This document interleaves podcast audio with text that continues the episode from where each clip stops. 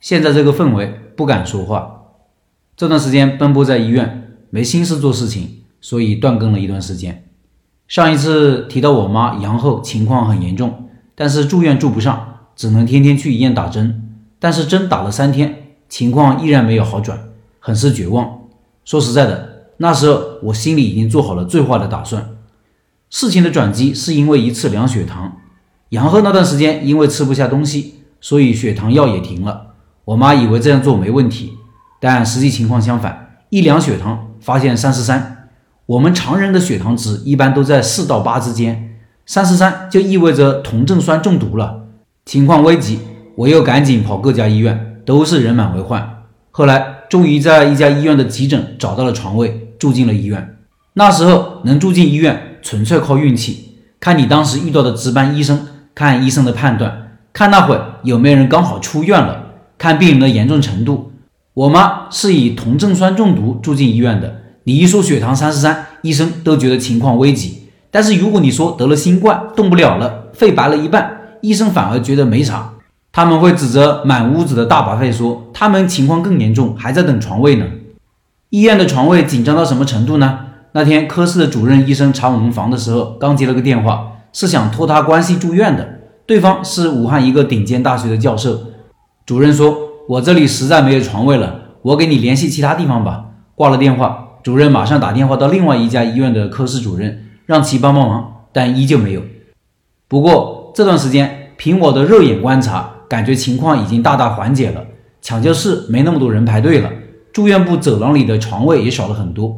不知道其他城市如何，有些城市高峰期比武汉靠后，医疗资源估计依然紧张中。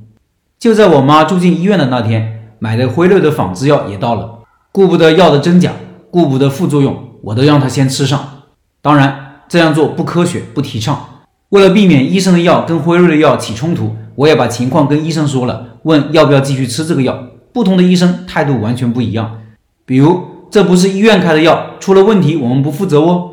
这个药没用过，没法给建议。这个药在感染的前五天吃才有作用，现在太迟了。这个药听说有很多副作用，要小心。有些甚至直接说药不要瞎吃，会出问题的。医生这么一说。我内心其实也很犹豫，不知道要不要继续吃，最后只能等主任医生决定。每天主任都会带着好几个医生查房，我逮着机会跟主任说明情况。他一看到药，眼睛亮了，很坚定地说：“你吃，赶紧吃上。我们会观察病人的肝脏和肾脏功能，这算是定心丸吧。”于是连吃了五天。这五天，我妈的情况总体还是逐步好转的，并且开始吃东西了。虽然进展缓慢，但是看到了一点希望。其实糖尿病好治，我妈的问题主要还是新冠，或者说新冠带来的后遗症。因为肺白了百分之五十，说话都没力气，很虚弱。我很担心肺部感染继续恶化。医院打的针就三种：抗细菌的头孢、止咳化痰的氨溴索，还有激素甲泼尼龙。我问主任，情况好转了，是辉瑞的药起的作用，还是激素起的作用呢？主任也很坦诚，说不知道，可能都在起作用。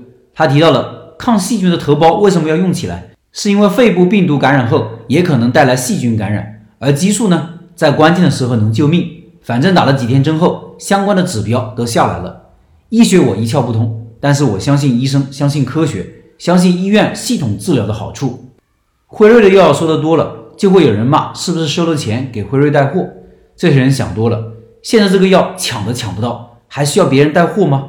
键盘侠们可以思考这样一个问题。假如你的家人就是危重症，医生也没有办法的时候，这个被世卫组织唯一极力推荐的用药，你要不要用呢？现在很多东西都意识形态化，大家喜欢站队，喜欢给人贴标签，我觉得很可惜，因为这样的氛围，最后受害的人就是认知比较低、没钱、没权、没资源、没人脉的普通民众。有些人总喜欢受网络大 V 们的影响，但是你要知道。网络大 V 们站队，是因为他们这样说、这样做才有流量，那是他们的职业啊。他们一定要把事情说得很极端，看客们才喜欢。他们为了流量，会说出很多出格的话。而我们作为普通民众，能不能治病才是我们应该关心的问题。至于是什么药、哪里的药，真的比你亲人的命还重要吗？有些时候，有人问我相关问题，我考虑对方是什么派系的，我考虑我要不要提到辉瑞的药和医生对这个药的态度。如果对方思考问题就是意识形态化的人，会不会也认为我在带货呢？这就是现在网络氛围给人带来的负面影响、负面作用，不敢说话。我们经常说要实事求是，要实事求是，但是实事求是真的很难。